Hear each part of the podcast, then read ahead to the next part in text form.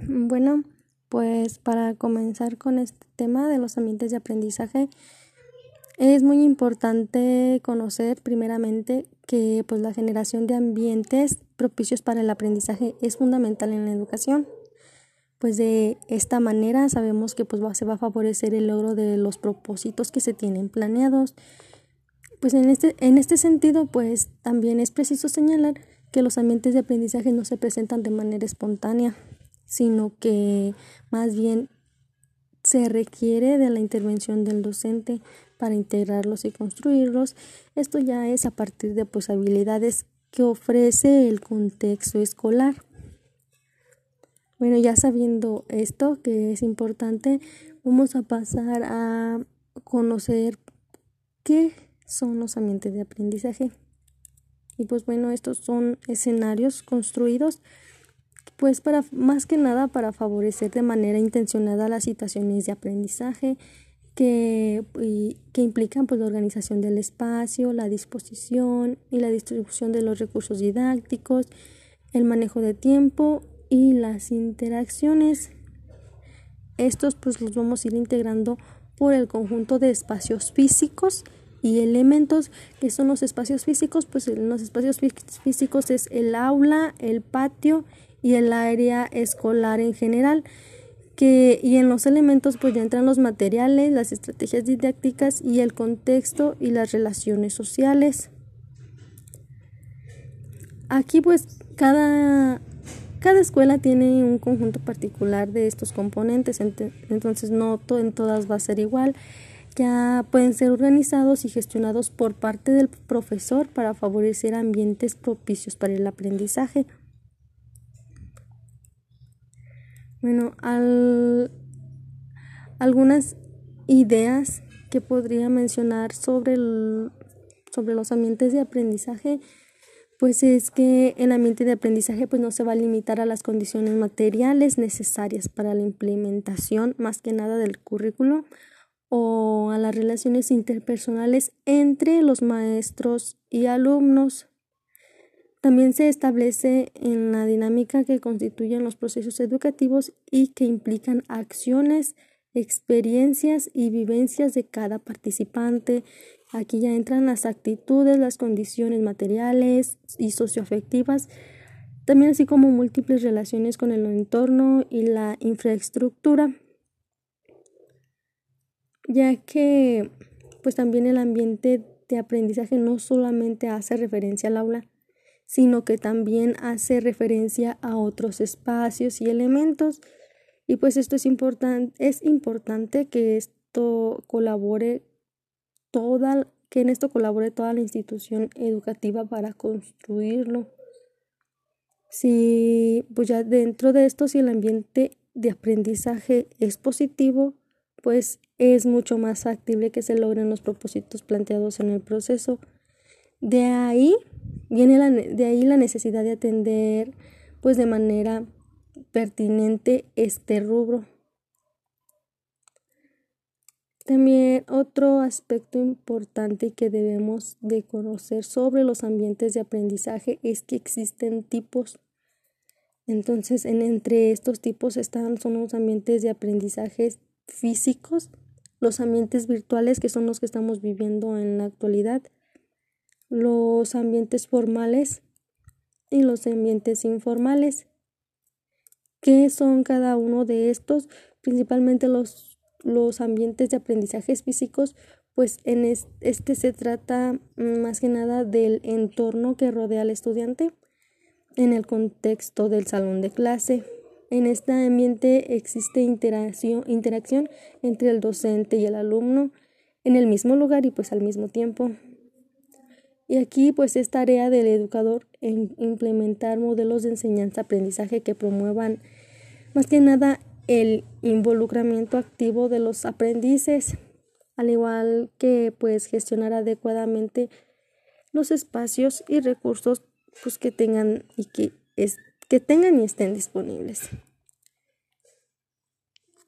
Dentro, de lo, del, dentro del ambiente virtual, pues este es un espacio digital sincrónico y asincrónico.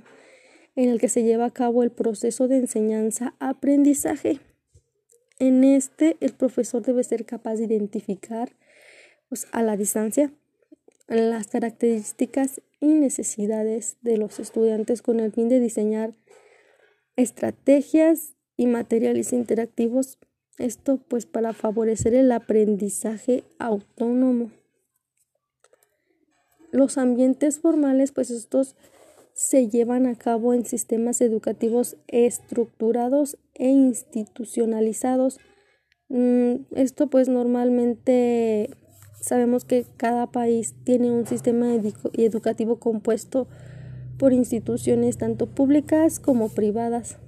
Entonces, estos ambientes son regulados por organizaciones gubernamentales, este, abarcando distintos niveles desde primaria hasta el universitario.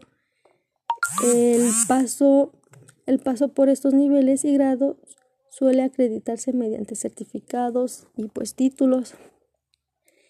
Y por último, los ambientes informales, pues este es el proceso educativo que dura toda la vida y en el cual pues, la persona adquiere conocimientos, habilidades, actitudes y valores, más que nada mediante las experiencias diarias en la interacción con su entorno.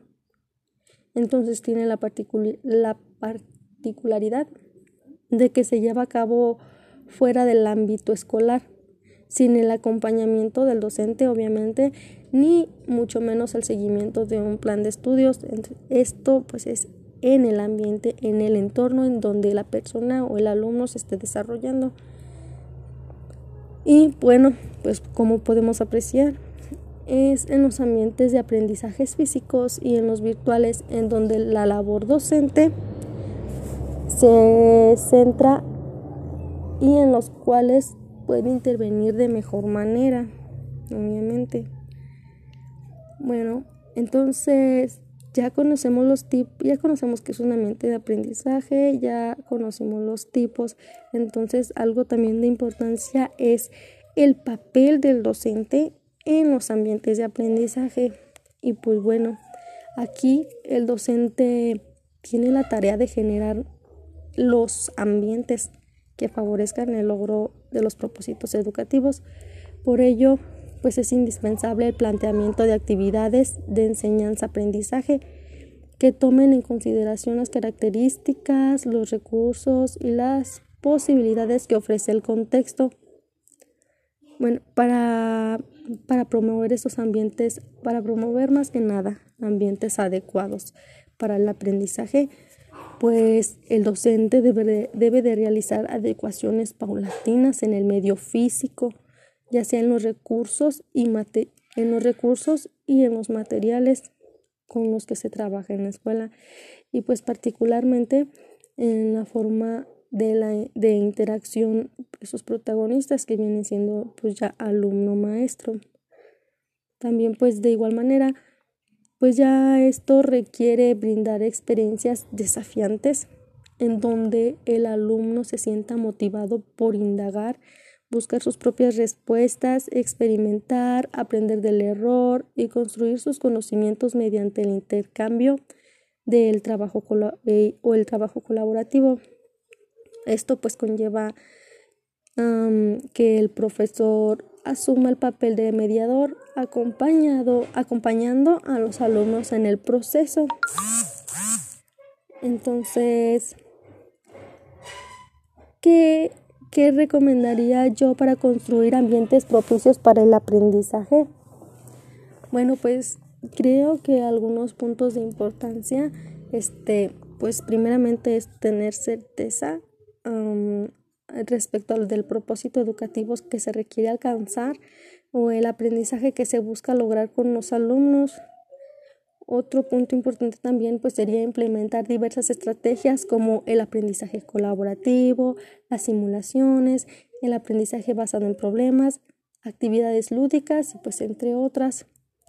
También pues tomar en consideración el enfoque de la asignatura o materia, eso es muy importante Mm, pues con base en el orden En el, en el, orden deben plantearse las actividades de aprendizaje en el espacio que esté al alcance, así como pues también las interacciones entre los alumnos. También el aprovechamiento de los espacios y sus elementos para poder apoyar directa o indirectamente el aprendizaje, lo cual permite las interacciones entre alumnos y maestros. Y pues bueno, sería mis aportaciones, esto último, los, lo que considero un poquito más importante que tenemos que considerar para crear un buen ambiente de aprendizaje.